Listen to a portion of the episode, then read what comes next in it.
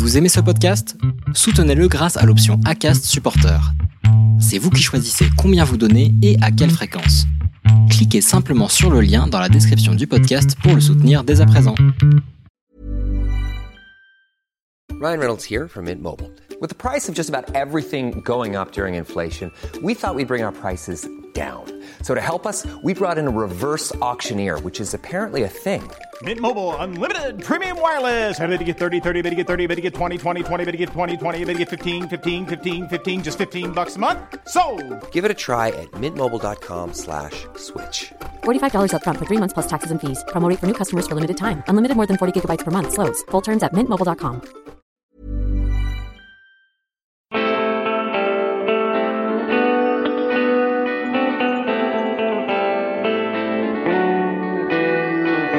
Bonjour à tous et bienvenue sur le podcast Histoire de Dubaï, le premier podcast français sur Dubaï. Lorsqu'en septembre 2019, nous avons eu l'opportunité avec mon mari de nous installer à Dubaï, je ne suis presque tombée que sur des reportages montrant le luxe et la démesure de cet émirat. J'ai également tout de suite été confrontée à tous les clichés que l'on peut avoir sur cette cité-État. Bling bling, 50 degrés toute l'année, aucune nature, rien à voir à part les malls, voile obligatoire, et j'en passe. J'ai donc envie aujourd'hui de montrer une autre image de Dubaï, celle des Français qui entreprennent. Avec l'exposition universelle 2020 ou encore le musée du futur dont l'accent est mis sur l'innovation autour des défis du changement climatique, j'ai le pressentiment que Dubaï a encore de belles années devant elle. Et grâce à mes invités, j'ai envie de vous donner les clés pour qu'à votre tour, vous puissiez tenter votre chance. Je m'appelle Laura Pouliken et je suis également fondatrice du podcast L'Aléa sur la prise de risque et auteur du site lawfromparis.com. Si vous voulez en savoir plus sur Dubaï, je vous invite à vous abonner au podcast et à me suivre sur Instagram à lawfromparis. Si le podcast vous aide rien qu'un peu, n'hésitez pas à en parler à vos amis, votre famille, à le noter et à le commenter. À très vite dans l'histoire de Dubaï. Aujourd'hui, je suis avec Marianne Tafani, professeure de pilates ici à Dubaï. Bonjour Marianne. Bonjour. Je suis ravie de t'accueillir sur le podcast pour le deuxième épisode. Est-ce que tu peux commencer par te présenter, s'il te plaît, à nos auditeurs à Dubaï ou ailleurs qui nous écoutent? Alors, je m'appelle Marianne, j'ai 33 ans, j'ai grandi dans le sud de la France, j'ai travaillé ensuite à Paris, fait mes études dans, dans plusieurs, euh, plusieurs pays, puis on est arrivé ici il y a 5 ans. Dans un mois, ça fera 5 ans. Euh, j'ai monté petit à petit, de façon très organique, un business de pilates. Et puis, ben, je pense que c'est à peu près tout. Du point de vue personnel, euh, j'ai un petit garçon de 3 ans qui est né ici. Et on est assez heureux à Dubaï, on est plutôt bien. Dans quelles circonstances tu es arrivée en fait? C'est ton mari qui a eu une offre? Oui, c'est mon mari. Alors mon mari a eu une offre et puis moi en France j'avais j'avais du mal à me trouver euh, professionnellement. J'ai eu, j'ai eu pas mal d'emplois dans mes entre 23 et 29 ans. Dans quoi? Euh, tout- alors, j'ai fait des études de- plutôt de politique, d'économie. Et j'ai eu des emplois ben, dans ces domaines-là, mais je manquais de connexion. Mon dernier travail était à l'Assemblée, mais j'ai mis beaucoup de temps à, à- à pouvoir y accéder. Et puis, bon, c'est parfois on, on rêve de quelque chose, et puis quand on, quand on y arrive, on se rend compte que la réalité n'est pas aussi glorieuse que, euh, que ce qu'on attendait du travail. Euh, donc, quand il a eu cette opportunité-là, comme je sentais qu'il y avait des, des- des petites euh, choses idéologiques qui ne me convenaient pas avec mon parlementaire, on, on a décidé de. de Tu avais quel âge à, cette époque? J'allais avoir. euh, donc, j'avais 20 28 ans. D'accord. 28 ans. Justement, on parle toujours des bons côtés. Lorsqu'on arrive en expatriation, tout est beau, euh, mais jamais des difficultés liées à une arrivée. Est-ce que tu peux me raconter, euh, avec le souvenir que tu en as, tes premiers mois quand tu es arrivé à Dubaï, justement, dans les mauvais, et dans les bons et dans les mauvais côtés? Alors, je pense que quand on a une. euh, Quand les choses se sont bien finies, se passent bien et qu'on a un emploi qu'on aime et une belle vie, on oublie. C'est-à-dire que j'ai du mal à me rappeler ce qui a été difficile au début, mais, mais je vois plutôt ce qui était beau, c'est-à-dire qu'on est arrivé, il faisait chaud, il faisait beau tout le temps. euh, euh, j'étais libre aussi d'un coup parce que Mhm. j'avais beaucoup travaillé, fait mes études, j'avais j'avais pas eu beaucoup de repos. Et euh, mais, mais si je dois penser à ce qui a été plus difficile, je dirais que ben, au début, on n'a pas, on pas d'emploi, Ouais. on n'a pas forcément beaucoup On se retrouve d'argent. avec soi-même. On se retrouve avec soi-même, un compagnon qui travaille, qui doivent faire ses preuves. Donc euh, peut-être un petit peu de solitude au début. hein. On n'a pas forcément une fabrique euh, sociale euh, très, impor- une- très importante, un, un réseau, on va dire. On n'a pas encore de réseau. Moi, j'ai commencé à prendre des cours d'arabe six jours après être arrivée. C'était pour ça, en fait. C'était pour, Pour rencontrer des pour gens. rencontrer des gens, avoir une forme de structure. Je pense que c'est le manque de structure Ouais. qui à la fois euh, de l'extérieur paraît euh, super. Moi, tous mes, mes anciens amis qui étaient collaborateurs, ils étaient Ah, tu vis le rêve, t'es à la plage. Et moi, j'avais juste peur de jamais trouver de travail, que mes compétences soient pas valorisées. euh, Tu euh, voulais voilà. trouver un travail à ce moment-là Ah Ou- oui, oui, je voulais. Mm. En fait, je voulais trou- idéalement, je voulais trouver un travail, prendre mon été. Qu'on est arrivé, euh, moi, je suis arrivée en avril. Et ici, le ramadan, les choses ralentissent énormément économiquement. Donc, euh, l'année en question, c'était mi-juin, mi-juillet. Donc, je Mhm. m'étais dit, bon, je m'affole pas. Si je trouve pas, j'aurai un bel été. Mais quand je suis rentrée en septembre, euh, ça a été. Bon, voilà, c'était un petit peu. Je me suis dit, bon, Ouais. avant, avant, des- avant Noël, il faut avoir trouvé quelque chose, quoi. Et donc, quelles ont été justement les premières actions que tu as mises en place pour, euh, Alors, pour j'ai mis essayer des actions. de Dès trouver qu'on est arrivé, euh, j'ai été au FBC, au French Ouais. Business Council. Mais c'était pas super encourageant parce que je pense qu'elle essayait un petit peu de. La, la- la dame qui était en charge des ateliers, elle essayait de calmer les ardeurs de certains Ouais. qui arrivaient sans visa, euh, sans soutien. Moi, j'avais le soutien d'un partenaire, euh, on avait quand même un, un- un salaire. Euh, Il y a des gens qui arrivaient qui pensaient qu'ils avaient dû voir un reportage dans Capital et se dire que c'était la vie de rêve. Et, euh, et puis, euh, elle voulait un peu les calmer. Mais du coup, moi, c'est vrai que ça a été plus générateur d'anxiété qu'autre chose. Mais ça m'avait euh, donné quelques bases sur euh, ben, comment valoriser euh, mes compétences, etc. Et puis, j'ai commencé à chercher dans le conseil parce que je me suis dit que c'était euh, ce qui pourrait marcher. Donc, le conseil dans ton domaine dans... Ah non, parce qu'il n'y avait pas vraiment de conseil. Le conseil ou ou tout ce qui est gouvernemental ici, on ne peut jamais trouver de. C'est très dur de trouver une offre Ouais. d'embauche. Il faut Mm. connaître des gens. Donc on est venu me chercher il y a peut-être deux ans euh, sur ce sujet pour Expo 2020. Mais euh, c'est qu'une fois que les gens vous connaissent. Donc ici, Ok. tout- beaucoup de choses marchent euh, au bouche à oreille. Donc j'avais, je crois que c'était Oliver Wyman. Et puis ensuite euh, Ernst Young.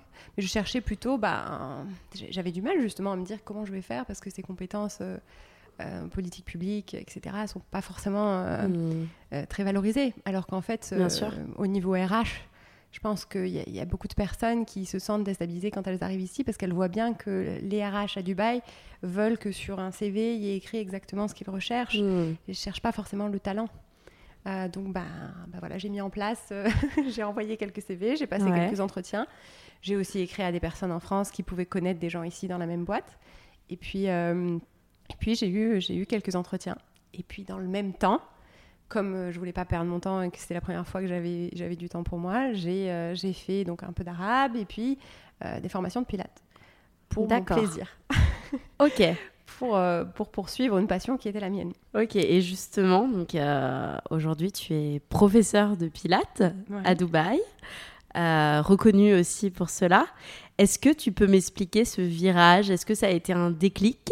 Ou un jour tu t'es dit, ok, en fait c'est ça ce que je veux faire? Ou alors non, ça a été progressif, c'est en prenant les cours. Enfin, comment ça s'est passé?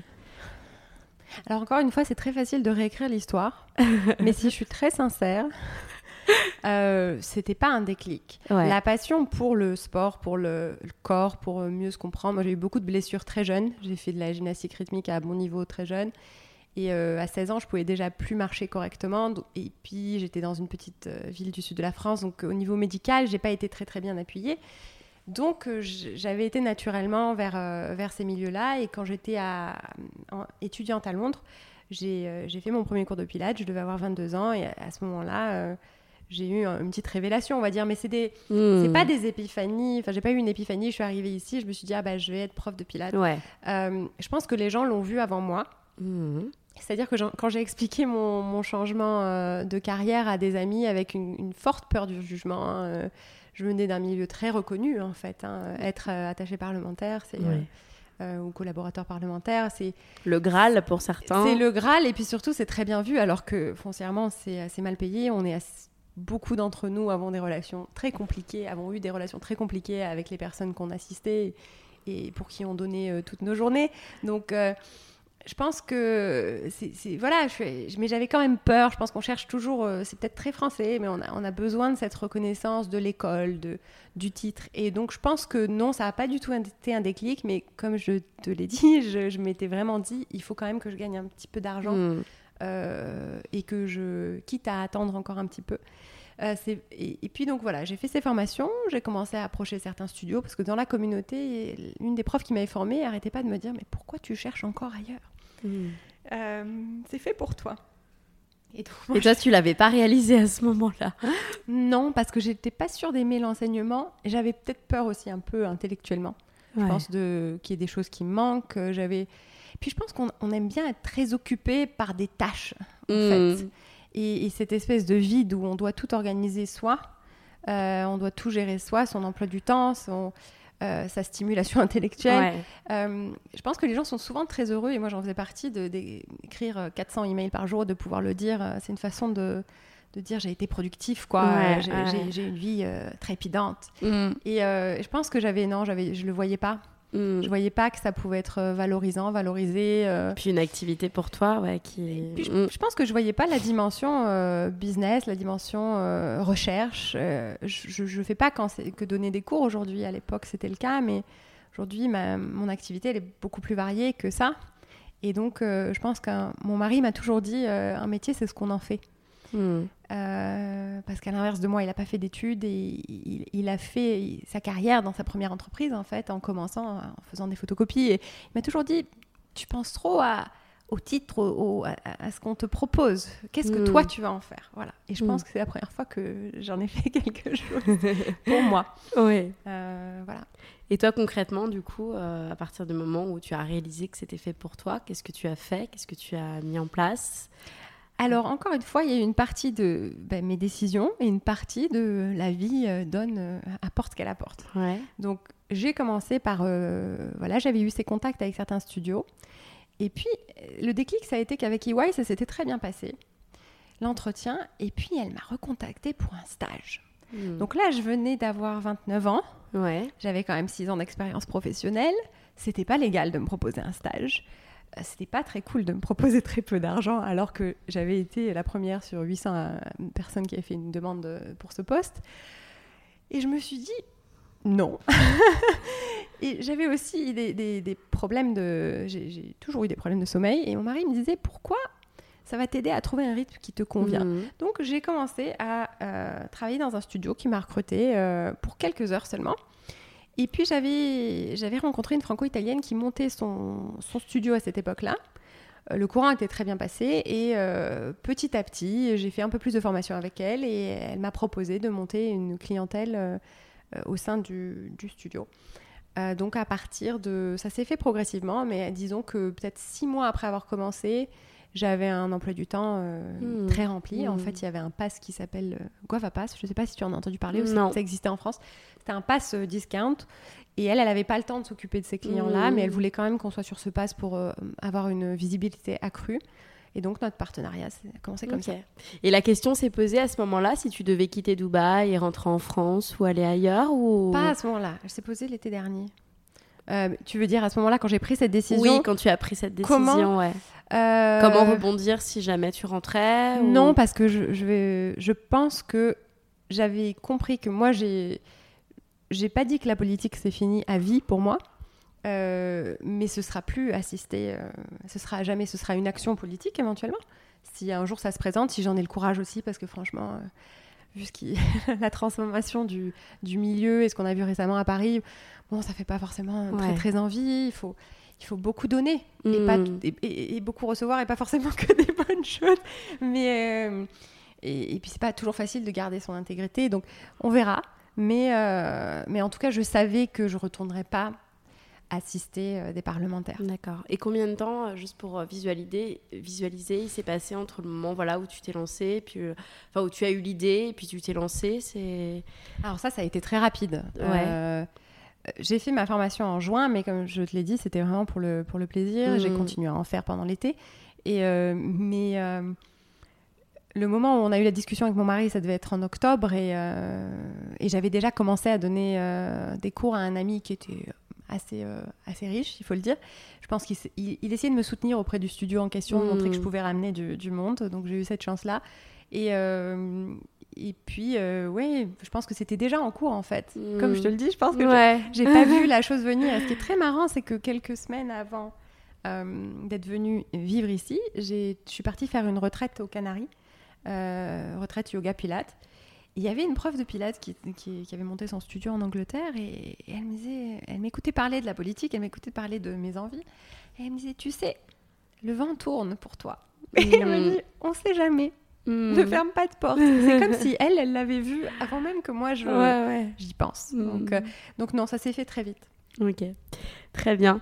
Et euh, aussi, euh, donc une question que je me pose pour ceux qui nous écoutent et qui voudraient aussi se lancer, et c'est une vraie question ici, et je le vois puisque je viens d'arriver. Euh, quel est ton statut en fait aujourd'hui? Quand on veut créer comme ça une société, une entreprise et se mettre à son compte, comment tu as fait toi? Quel, est le stat- quel statut tu as et comment tu t'es fait accompagner sur ce sujet? Alors moi, j'ai pas monté mon entreprise tout de suite. Euh, je- Elle est en cours de. Là, on est en train de réfléchir à la meilleure licence parce que, comme je te l'ai dit, il y a plusieurs activités euh, que je vais intégrer et on en parlera après. Mais moi, j'ai travaillé. Ma façon de travailler légalement, ça a été de trouver des partenaires.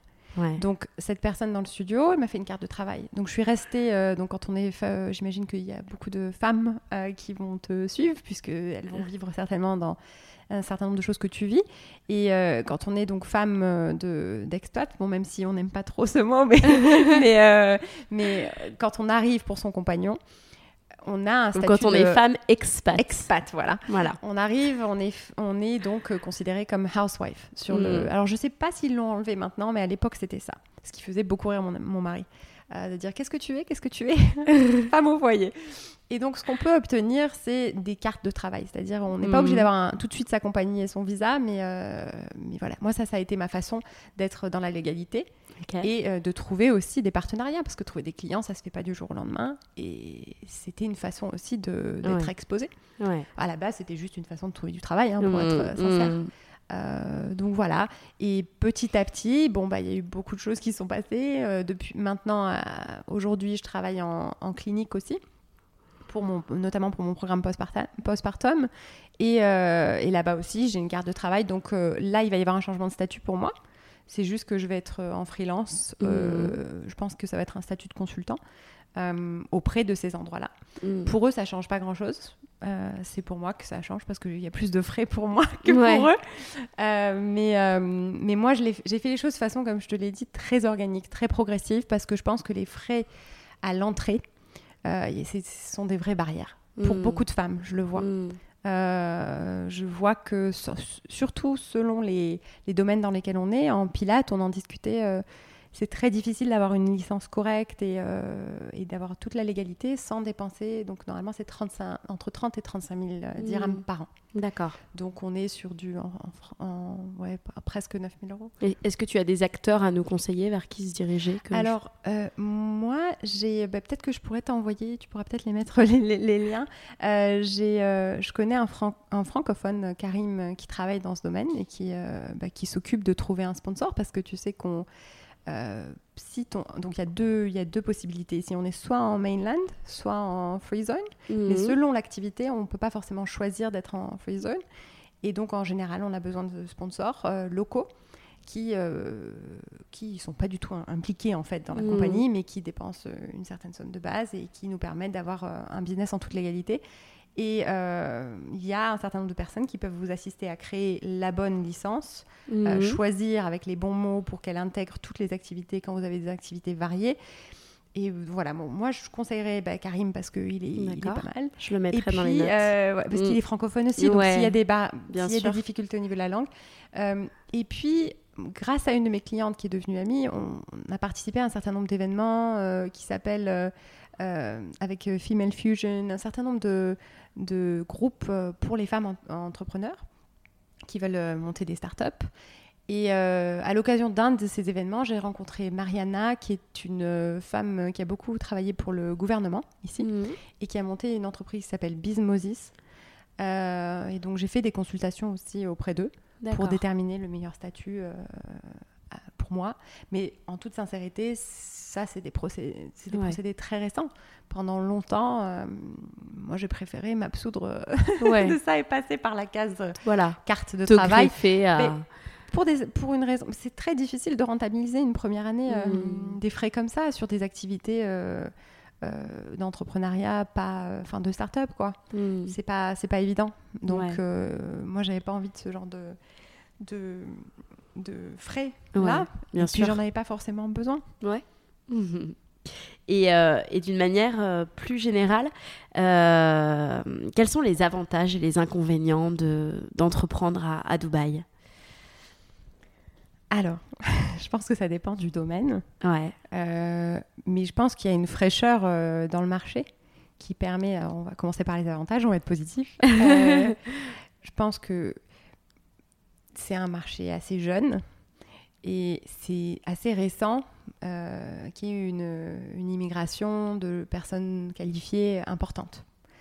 Donc, euh, moi, ce que j'ai vu quand je suis arrivée, c'est que, le, le- par exemple, dans le, dans le milieu du Pilate, il y avait beaucoup de femmes qui euh, faisaient quelques heures par semaine, euh, faisaient pas particulièrement de formation, qui juste se reposaient sur le fait qu'il n'y avait pas beaucoup de compétition. Mhm. Quand je suis arrivée, c'était en train de se transformer, de devenir un peu plus compétitif, mais c'était pas encore saturé. Et bon, là maintenant, c'est un peu plus saturé, mais on peut quand même vraiment tirer son épingle du jeu si on est, on investit dans, bah, dans le savoir, si on, on est, euh, on essaye de de de pas faire juste le minimum et d'aller enseigner son cours, on va dire. Et, euh, et je pense que dans tous les domaines, c'est un petit peu comme ça. C'est qu'en 2015, c'était beaucoup plus frais. Ouais. Les- les- il commençait à y avoir plus de demandes pour venir ici, mais, euh, mais, mais depuis, ben, il y a- il y, a beaucoup plus de gens qui sont arrivés, donc euh, il y a encore une possibilité de faire quelque chose, et euh, même si ça se tarit un petit peu. Ouais. Donc voilà, le gros avantage à mon sens, c'était qu'il y avait un manque de compétences Mhm.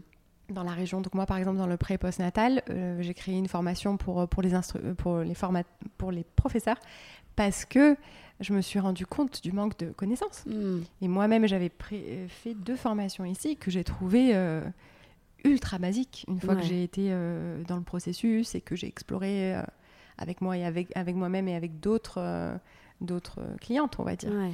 Euh, donc, ben, il y a cette possibilité-là. Faire créer sa propre formation à 31 ans, c'est pas c'est pas évident dans un Mm. pays comme la France.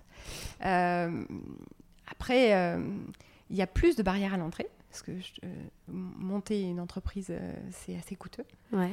Mais il y a plus de façons de monter Ouais. une clientèle de façon euh, légale, mais sans avoir ce- ce- cette lourdeur administrative qu'on Mm. pourrait avoir, euh, j'imagine, en France. Je sais pas, j'ai jamais essayé de monter Ouais. mon entreprise en France et je, je suis pas sûre d'avoir à le faire un jour. tu, tu penses euh, que tu aurais eu cette fibre entrepreneuriale si tu étais restée en France? Ah, je pense que j'aurais pas eu le courage.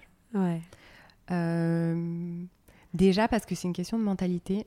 Moi, je viens d'un milieu euh, euh, très salarié, hein, euh, professeur ou euh, cheminot, donc une culture très différente. Je pense que quand on est entrepreneur, on, on l'est vraiment intérieurement, c'est-à-dire qu'on aime à la fois, on, on aime prendre des risques mesurés souvent, et puis on aime travailler. On peut pas être entrepreneur et travailler, s'arrêter. On travaille tout le temps en fait, euh, parce qu'on est passionné par ce qu'on fait. Euh, mais je pense qu'en France, il y avait, euh, il y avait des barrières à la fois sociologiques, financières aussi. Euh, on n'aurait certainement pas eu, mon mari n'aurait pas gagné, euh, aurait pas, aurait pas pu me soutenir de la même façon, je pense. Mhm. Et puis moi, je pense, j'avais cette- ces espèces de barrières in- intérieures parce que euh, j'ai fait Sciences Po, euh, j'ai travaillé à l'Assemblée, je vais pas aller être prof dans une salle de gym. Mhm. Je pense, hein. Ouais, je- très, très honnêtement. Surtout que il n'y avait pas l'attrait euh, de, de gagner un, un salaire euh, Mm. plus que décent. Donc, euh, j'ai beaucoup de, j'ai beaucoup, c'est marrant. On a, on a beaucoup d'amis qui m'ont dit alors euh, tu donnes des cours, euh, quelques cours à des à des espèces de richissimes et puis euh, Les et clichés, fais quoi le reste de ta journée? Qui, qui- Et puis je leur ai un peu expliqué. Tu sais, il y a une dimension dans le Pilate de rééducation. a- Ouais, J'aide des gens. j'ai- eu un jour un client euh, qui est arrivé 33 ans avec une canne, quand même, deux opérations du dos. Et au bout de sept séances, il marchait droit, sans sa canne. Et puis au bout de. Bah maintenant, il me voit plus, donc c'est qui joue au foot. hein. Mais donc j'ai essayé de leur montrer un petit peu euh, que, encore une fois, un métier, c'est ce qu'on en fait, comme dit Ouais. mon mari. c'est, euh, euh, ça allait au-delà. Mais je pense qu'en France, j'aurais été un peu. J'aurais subi un peu cette mentalité, j'aurais été un peu obsédée par le titre. Ouais. Tu vois, Je quand je suis arrivée ici, j'ai mis du temps. Par l'image, par. euh, J'ai mis beaucoup de temps à ne pas dire ce que je faisais avant. Mhm. J'ai Mhm. mis peut-être. Il a fallu les six premiers mois de Pilates où parfois, quand je rencontrais des nouveaux clients, je leur disais. Ouais. par peur d'être pas considérée. Ouais, de Maintenant, pas au être contraire, prise au sérieux. C'est ou- ça. Maintenant, au contraire, ça me fait rire. Un jour, j'en ai. Je, je devais avoir. euh, mon, mon bébé avait euh, quelques mois. J'étais en cours avec elle. Je venais donc de passer une heure à lui faire un cours privé euh, parce qu'il y avait eu des annulations. Donc, elle était seule avec moi. Et à la fin du cours, je lui dis oui parce que j'ai eu beaucoup de travail la semaine dernière. Et elle me dit Ah bon, tu as un, tu as un, vrai- tu as un vrai travail? Alors, je venais de passer une heure à l'écouter, la corriger, euh, lui montrer, lui apprendre des techniques. euh, euh, qu'elle aurait jamais euh, connues sans m'avoir Mm. rencontrée. Et, euh, et ça m'a fait, euh, ça m'a fait beaucoup rire en fait Mm. intérieurement. Mais je pense que quelques années avant, j'aurais eu du mal. Ouais. Non, mais vraiment. Euh, je lui aurais dit, mais c'est quoi ton problème? Et j'aurais voulu la remettre à sa place et lui montrer Ouais, que j'étais, un- que vexée. j'étais intelligente et que je savais plein de choses. Et maintenant, non, ça, ça m'amuse. Au contraire, je me dis, qui est-ce qui va aller chercher? Hmm. Tant mieux. Et justement, euh, tu me disais que donc, tes premiers clientes, tu les avais trouvées aussi bah, par, euh, parce que tu t'étais greffée à des studios existants. Mais, euh, mais quand tu as commencé, donc, quand- tes premières clientes à toi, comment tu les as trouvées en fait? Est-ce que tu communiques ici? Comment ça se passe en fait? Alors, pas du tout. Non. J'ai utilisé ma. Je parle beaucoup, comme tu t'en rends compte. Euh, et euh, et j'aime bien les gens. Et, et donc, ben, partout où j'allais, je pense que je- j'essayais de présenter un aplomb et de faire comme si ça faisait plus longtemps que, ce que, je, que je faisais ce que je faisais. Ouais. Euh, parce que je savais que j'avais des, des compétences et que, que je voulais juste qu'on me donne une chance. Donc, mon tout premier client, ça a été l'ami dont je t'ai parlé. C'était un, peu plus âgé que nous tous, que j'avais rencontré un mois avant un anniversaire par le biais d'un ami de mon mari, enfin d'un collègue de travail de mon mari à l'époque, et qui s'est proposé de venir avec moi au studio pour essayer. Alors, il m'a dit euh, le pilates c'est nul. euh, c'est pas du sport, et euh, mais il voulait me soutenir, donc ça c'est bon, ça c'est bien fait. Et euh, ça m'a donné une forme de crédibilité. Et puis par la suite, je pense que ça s'est vraiment fait. euh, la première année, ça s'est vraiment fait juste parce que soit ben, les gens entendaient parler de moi par le studio, soit moi dans la rue, j'avais parlé à des personnes. euh, et puis elles m'avaient recontacté par la suite. Ça marche beaucoup comme ça ici. Au bouche à oreille. le bouche à oreille. Les gens, ils font Mm. confiance au, au feeling. Et en fait, j'avais fait des efforts au début. Je m'étais dit, je vais faire une carte. J'ai jamais donné ma carte. On me l'a demandé. En fait, j'ai donné mon WhatsApp.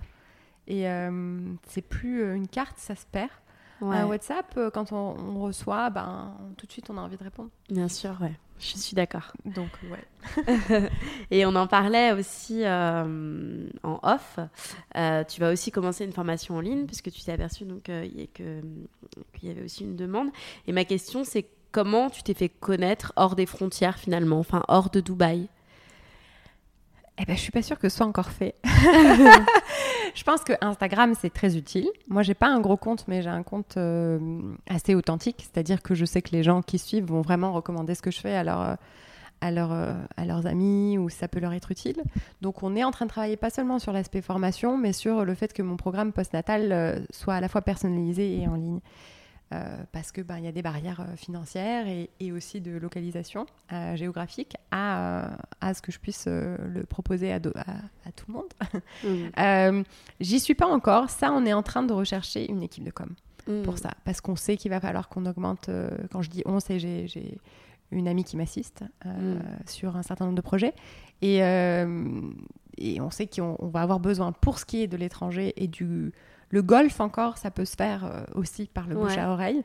euh, puisque je vais, si tout va bien, malgré le virus, je suis censée aller le mois prochain en Arabie Saoudite pour un premier euh, workshop, euh, un premier atelier pré- et postnatal, ce qui est pour moi une expérience un peu inouïe. Mm. Donc, on, j'ai été approchée par un investisseur en Arabie Saoudite pour une cliente, tout simplement, pour, pour offrir ses services là-bas.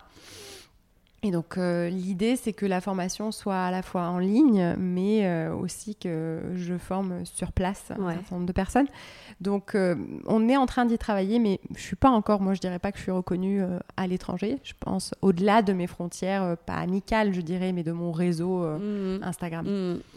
Et une question aussi que je trouve intéressante, euh, on parle beaucoup euh, de manière générale euh, de la solitude de l'entrepreneur qui est encore plus intense à l'étranger, loin de chez nous, de la famille, des amis. Comment toi tu as géré ça personnellement? Est-ce que tu as des astuces pour le gérer au mieux? Alors, moi, ma grande chance dans cette entreprise, on va dire, c'est que la base du travail, qui est donc d'enseigner, elle est très sociale. Euh, pas sociale dans le sens, euh, on appuie justice sociale euh, dans le sens où je rencontre beaucoup de gens. Ouais. Donc, il y a une solitude du prof, je dirais. Euh, mais j'ai très vite eu des, des- des personnes à qui discuter de l'entrepreneuriat, bah, à commencer par la personne qui avait monté son studio, Mm. avec qui tous les jours on avait un esprit assez similaire, Mm. euh, qui savait que je ne ferais pas que de l'enseignement euh, Mm. euh, à terme. Euh, donc, je me suis pas sentie isolée dans l'entrepreneuriat. Je me suis peut-être plus sentie isolée en tant que prof parce qu'on est Ouais. mis sur un espèce de. Le coach, c'est un peu, il est un peu sur un piédestal et il doit beaucoup donner euh, sans tout dévoiler. Donc, euh, ça m'a beaucoup appris parce que moi, je partageais Mhm. trop, je pense. Et même si un jour il y a une carrière politique qui se, qui se, qui se présente, je pense que ça aura été très formateur parce qu'il faut Mhm. vraiment apprendre à, à ne pas bah, construire des limites et des frontières un peu intéressantes. Mais cette solitude, moi, de l'entrepreneur, je l'ai pas Ouais, beaucoup vécue pas- parce que grâce à mon travail, j'ai rencontré d'autres femmes Mm. dans des domaines différents qui m'ont appuyée, qui m'ont soutenue, qui croyaient en mon projet. Donc, euh, je suis très soutenue en fait. Ouais. Puis mon mari, il m'a soutenue. Mm. Donc non. Il, il fait quoi ton mari, toi, ici? Il est dans la logistique et travaille dans un grand groupe. Ok. Et je pense qu'à présent, il me jalouse un peu. je sais pas s'il va m'écouter, mais, mais je pense que, à la limite, ça c'est un autre aspect à envisager, je pense. Quand on a Mm. quelqu'un qui est salarié et qui, bah, à la base, paye tout, hein. Il faut dire ce qui est, enfin, en tout cas, les gros, les gros paiements, euh, et euh, la maison, euh, une bonne partie de la nourriture, etc. euh, la crèche, euh, les grosses dépenses, c'est c'est la personne qui est salariée souvent qui Mm. prend en charge parce que la personne qui développe, elle investit dans son, dans son entreprise. Mais euh, je pense qu'il y a un moment où c'est c'est- c'est difficile dans le couple de, Mm. de ce point de vue-là. Que quelqu'un c'est, qui c'est, gèle. euh, de mesure. Enfin, C'est-. Et, euh, je je- je- Mm. je l'ai entendu un jour dire à son frère, euh, tu sais, en fait, j'investis indirectement dans son business. Et c'est vrai, Mm. c'est vrai. Et je pense que c'est c'est pas un rôle très facile euh, Mm. à avoir que de devoir se lever et travailler pour une grosse compagnie qui, Mm. avec beaucoup de politique interne et de voir quelqu'un qui, même s'il travaille beaucoup à côté de vous, Ouais. même s'il travaille peut-être plus en termes d'heures, s'épanouit. Ouais. Donc je pense qu'il y a plus une solitude de celui qui accompagne l'entrepreneur, c'est vrai que c'est pas faux, vu comme ça. celui qui, qui entreprend lui-même, Ouais. surtout s'il est soutenu. Mm. Et euh, aujourd'hui, donc, euh, tu accompagnes les femmes donc, dans leur maternité. Tu, on en parlait tout à l'heure. Tu as développé certains programmes pré- et post-natal. Euh, toi, est-ce que tu aurais de belles histoires de femmes à nous partager euh, que tu as accompagnées à Dubaï ou ailleurs, Zimira Ben, c'est pas facile parce que j'ai- on a fait les chiffres la semaine dernière et, et, euh, les trois dernières années, j'en ai vu 284. Donc des histoires, j'en ai beaucoup. Euh, mais je vais essayer de, ouais, d'en, d'en discuter, de discuter de certaines. Je pense que ce qui manque beaucoup dans l'expatriation, ce qui est difficile quand on devient maman, c'est qu'on est, euh, on est, pour le coup, là, on est très isolé. Euh, et moi, ce que j'ai essayé de créer, c'est euh, justement un programme qui financièrement était possible pour certaines femmes qui, bah, parce qu'il y a aussi un manque à gagner. hein. Moi, par, par exemple, euh, j'ai rien touché du tout pendant mon congé, Euh, et il y a des femmes qui travaillent pas, et donc euh, malheureusement, c'est une période où on aurait besoin d'avoir plus de moyens et on en a souvent moins. Mm. Donc à la base, je voulais créer des groupes pour ça parce que j'avais beaucoup de clientes qui, qui étaient postnatales et qui voulaient et qui ne pouvaient pas se permettre de prendre des, des cours privés avec moi. Et puis en fait, je me suis rendu compte que ce que je créais, c'était une, une communauté pour moi-même à la base parce que le premier programme postnatal que j'ai fait, j'étais à 5 mois euh, après ma Mhm. grossesse. Euh, et j'ai d'ailleurs rencontré beaucoup d'amis euh, dans les premiers mois euh, par ce, par ce biais-là. Mais, mais oui, c'était une communauté. Enfin, j'ai des groupes qui se parlent encore. C'est-à-dire, ils m'ont dit Ah, toi, t'es sorti du WhatsApp. Parce qu'à chaque fois, tous les mois, euh, Ouais. quand je créais un nouveau groupe, ben, je créais un nouveau WhatsApp. Et moi, j'en sortais parce que je- WhatsApp, c'est vraiment la fin de ma vie. Si je reste sur tous les groupes. Et, euh, et elle me disait Ah, bah, tu nous as ditché, mais nous, euh, Mm. nous, on se voit toujours et on prend des cafés. Et le fait qu'elles se soutiennent, moi, c'était Ouais. vraiment, je me suis dit, bon, ben, j'ai servi à, Ouais. à la fois à réparer leurs, leurs abdominaux et à, à le- à les sensibiliser sur leur périnée, etc. Mais, mais j'ai aussi servi à leur, à leur apporter un soutien euh, Mm. perso. Émotionnel, Et perso. après, de façon plus euh, personnelle, je pense qu'il y a une, une personne qui m'a... Enfin, il y a beaucoup de gens qui m'ont touchée, mais qui récemment m'a beaucoup touchée. C'est une, une cliente que j'ai rencontrée. J'ai commencé par entraîner son mari au studio. Et euh, il m'a appris à ce moment-là, moi j'étais enceinte de 36 semaines de mon premier bébé, donc j'allais m'arrêter. Et il m'a appris qu'ils avaient perdu l'année précédente euh, leur petit garçon. Après avoir eu, euh, ils avaient déjà trois filles. Euh, ils sont italiens, assez, assez catholiques. Et, euh, et donc, bon, moi j'étais complètement choquée et sa femme était très en colère contre lui. C'est comme ça qu'on avait commencé un petit peu à se parler. Elle m'a dit Je suis désolée qu'il t'ait dit ça alors que tu es enceinte. Euh, mais j'avais été très touchée. Et puis l'année d'après, moi qui, était, qui avait commencé à me spécialiser dans le pré-postnatal, je la retrouve dans un cours. Et elle était enceinte de leur, euh, bah, du coup, de leur cinquième, mais euh, quatrième enfant. Et, euh, et on s'est beaucoup rapprochés. Et puis, elle est à la base sage-femme, mais elle n'a jamais trop eu le temps de, de travailler puisqu'ils ont eu beaucoup d'enfants. Et là, elle est enceinte de leur sixième, donc on est enceinte en même temps. Et elle, elle a vécu un drame qui est juste euh, complètement inimaginable. Je pense que perdre un enfant, c'est vraiment quelque chose Mm. d'extrêmement lourd. Et moi, j'ai eu une- un accouchement très, très, très compliqué, euh, très mal géré, euh, des grosses erreurs médicales et, et puis beaucoup de traumatismes physiques et émotionnels. Et, et c'est une expérience qui isole beaucoup. Euh, donc j'en ai créé du sens par, par mon travail, mais, Ouais. mais euh, ça a été très dur de me sentir... euh, on- on- dans le trauma, on a besoin de se sentir validé. Mm. Et bon, tous les accouchements sont quand même pas faciles en général, Mm. donc c'est très dur de, de- de- on a l'impression qu'on doit s'expliquer. Et cette femme, on s'est beaucoup apporté parce que je pense qu'on a toujours, on s'est toujours, on n'a jamais jugé le trauma de l'autre. Qu'est-ce qui fait plus mal Qu'est-ce qui Je me suis toujours sentie très soutenue. Voilà. Ouais. Je pense que ce qui est, ce qui est beau pour moi, c'est de savoir qu'elles sont Ouais. accompagnées. Et c'est encore plus beau quand euh, j'arrive à avoir du, de, de l'accompagnement en retour, on va dire. Ouais. Mais euh, elle m'a jamais fait sentir, elle m'a toujours fait sentir très validée dans mon expérience. Et elle en a vécu des accouchements. Ouais. Donc, euh, et elle est, elle est sage-femme. Ouais. Donc c'est important, je pense, quand on essaye de se débarrasser de, voilà, du, du, du, du trauma. Mm. voilà. Euh, merci beaucoup. Euh, tes prochains projets? Alors, euh, il y en a beaucoup. Tant mieux. alors, je, je- de façon assez technique, il y a les, les femmes après avoir eu un enfant, elles ont quelque chose qui s'appelle la diastase, donc euh, une séparation abdominale. Et j'ai, bah voilà, maintenant j'ai acquis une, une réputation assez solide pour les aider à, à le refermer et éviter des opérations si possible. Et je suis en train de travailler sur un, un pantalon qui aiderait euh, à la fois pendant la grossesse et après. Euh, voilà, comme je suis en clinique, j'aimerais bien qu'on fasse une petite étude scientifique. On est en train d'en discuter pour, euh, pour prouver que le programme marche. On est aussi en train de protéger le programme. Donc c'est pas facile de choisir est-ce qu'on fait un trademark, est-ce qu'on fait un brevet? euh, c'est vraiment pas évident. Euh, c'est beaucoup. Et puis tous les projets en ligne.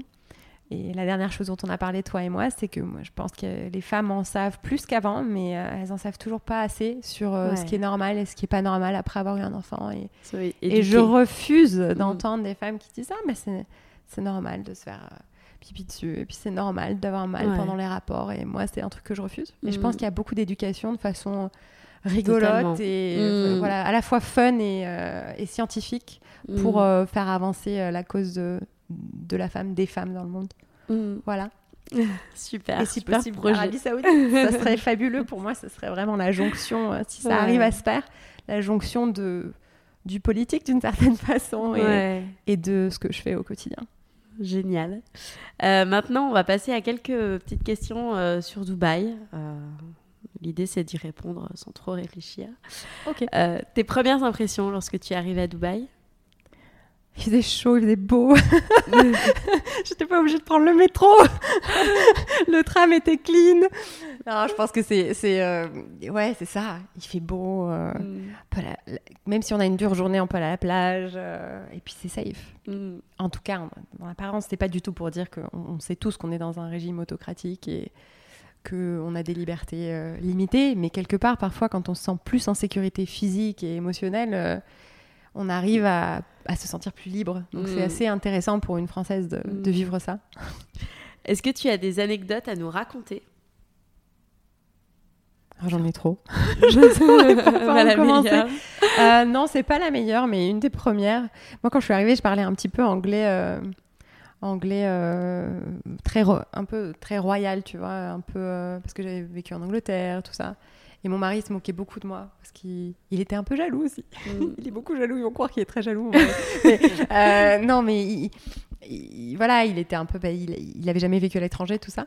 Et en fait, ici, donc il y a quand même une forte population euh, asiatique. Euh, on est à, sur 80% hein, à Dubaï. Je pense Mm. que je, je- je reçois souvent des questions sur euh, comment ça se passe avec les locaux. Bah, les locaux, on les voit pas beaucoup. Il y a- c'est- je crois qu'au niveau démographique, c'est une dizaine de pourcents. Ouais. Euh, les expats euh, blancs, on va dire, Mm.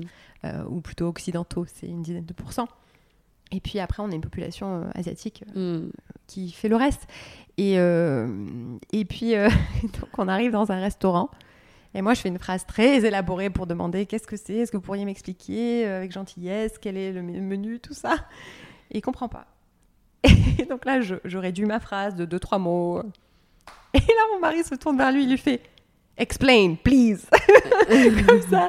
Et le type nous a, nous a tout de suite expliqué le menu. Enfin, c'était très mignon. Et, et c'est là que moi, ça a été une de mes barrières, en fait. C'est-à-dire venir d'avoir avoir vécu dans des pays anglophones Ouais. et arriver dans un pays, euh, un pays euh, où, en fait, euh, bah, il y avait des, des- de l'anglais très, très divers, on va Mm, dire. Plus de diversité ouais. dans l'anglais.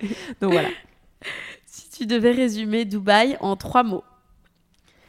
Euh, c'est très jeune, c'est dynamique et ça vibre. C'est tout positif, je suis désolée. c'est ce qui vient. Génial. c'est ce qui vient. Que dirais-tu de la communauté française à Dubaï? Je la fréquente assez peu, mais si je devais dire quelque chose, parce que par le biais de Dubaï Madame, pour, pour qui j'ai écrit euh, quelques articles au cours des années, euh, j'ai rencontré plus de monde, et puis aussi par le biais bah, d'un ancien ami qui était collaborateur euh, pour l'ancien député ici, j'ai rencontré d'autres personnes, mais il y a plusieurs communautés françaises, en fait. Il y a des, je, je distinguerais, il y a les gens qui sont arrivés il y a très longtemps, Ouais.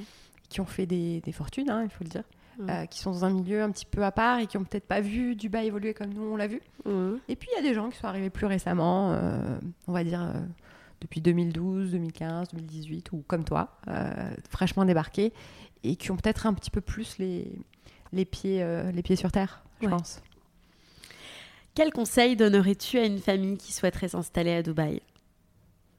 Alors c'est là que c'est moins glamour, mais il y a deux choses qui sont vraiment importantes parce que ben là j'ai vendu du rêve et je pense que le problème c'est que les médias et un certain nombre de comptes Instagram euh, très suivis dont je te parlais et que j'ai découvert par le biais d'amis marseillais euh, qui vendent une vie parfaite. Euh, Quel compte, par exemple? mais je me rappelle plus comment ça s'appelle parce que comme je te le dis, moi la télé-réalité euh, et tout ce qui est euh, Instagram très suivi, c'est c'est pas vraiment ma, ma dope.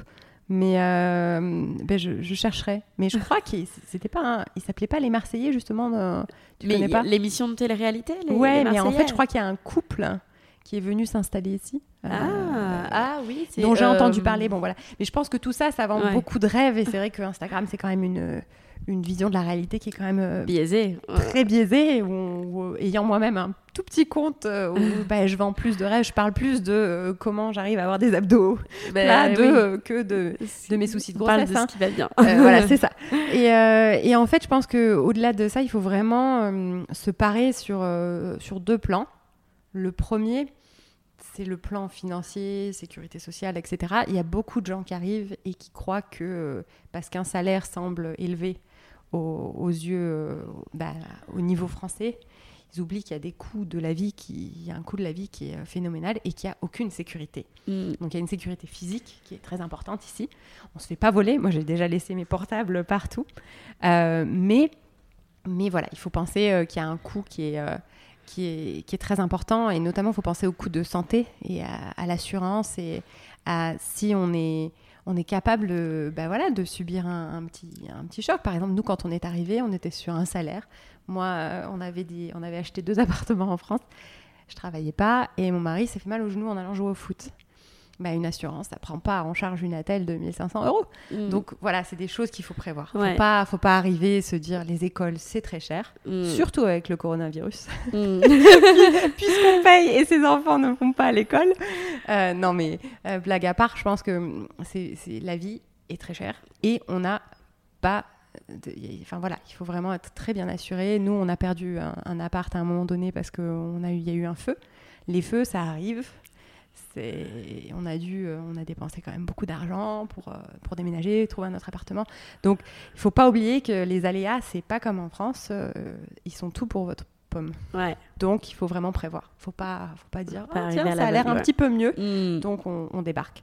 La deuxième chose, ça, c'est pas un truc que j'ai vécu personnellement, mais c'est un truc que je vois chez mes clientes francophones et françaises en particulier. euh, c'est la langue.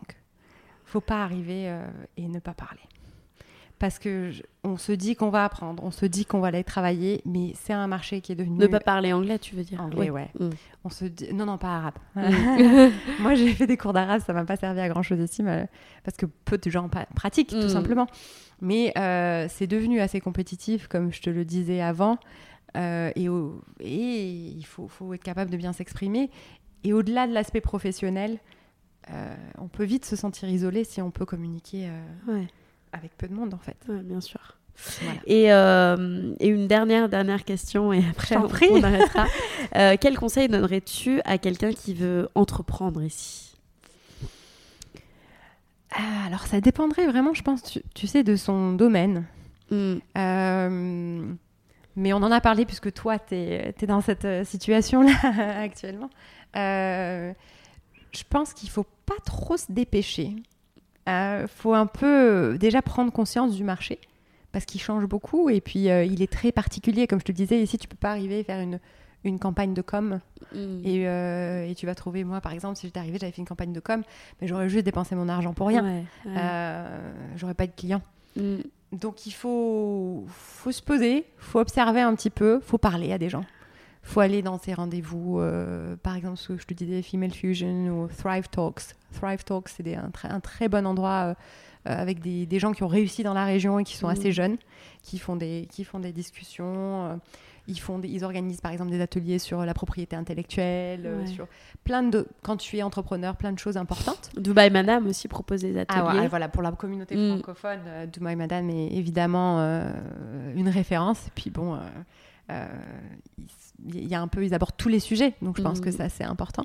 Mais, euh, mais je- oui, je pense qu'il faut, il faut pas trop se dépêcher, il faut bien prendre conscience de son environnement et faut je pense qu'il faut s'associer avec, euh, au début peut-être, sur des petites initiatives, des petits événements, des, avec des personnes qui connaissent peut-être un petit peu mieux le, Mm. le coin ou le marché, avant de développer son idée à, à soi et d'être vraiment sûr, c'est là que je vais aller, c'est là que j'ai ma niche, c'est là que j'ai ma patte à, Mm. à apporter. euh, non, ça se dit pas. On perd son français quand on ici. Mais euh, c'est là que j'ai voilà, j'ai Ouais. mon plus, j'ai ma valeur ajoutée, quoi. Ouais. Euh, je pense que, que c'est ça. Et, et oui, aller s'inspirer, des... parler, prendre des cafés. Ça a l'air idiot, mais euh, moi, les gens, je les ai rencontrés euh, Bah, grâce au travail, en parlant en fait. Et quand on est en cours et que les gens, les jambes en l'air euh, dans des machines qui ont l'air Ouais, maso, ouais, ils sont pas en train de parler de la conjoncture économique. Ils parlent plus librement, on va dire. c'est ça. Merci beaucoup. Merci à toi.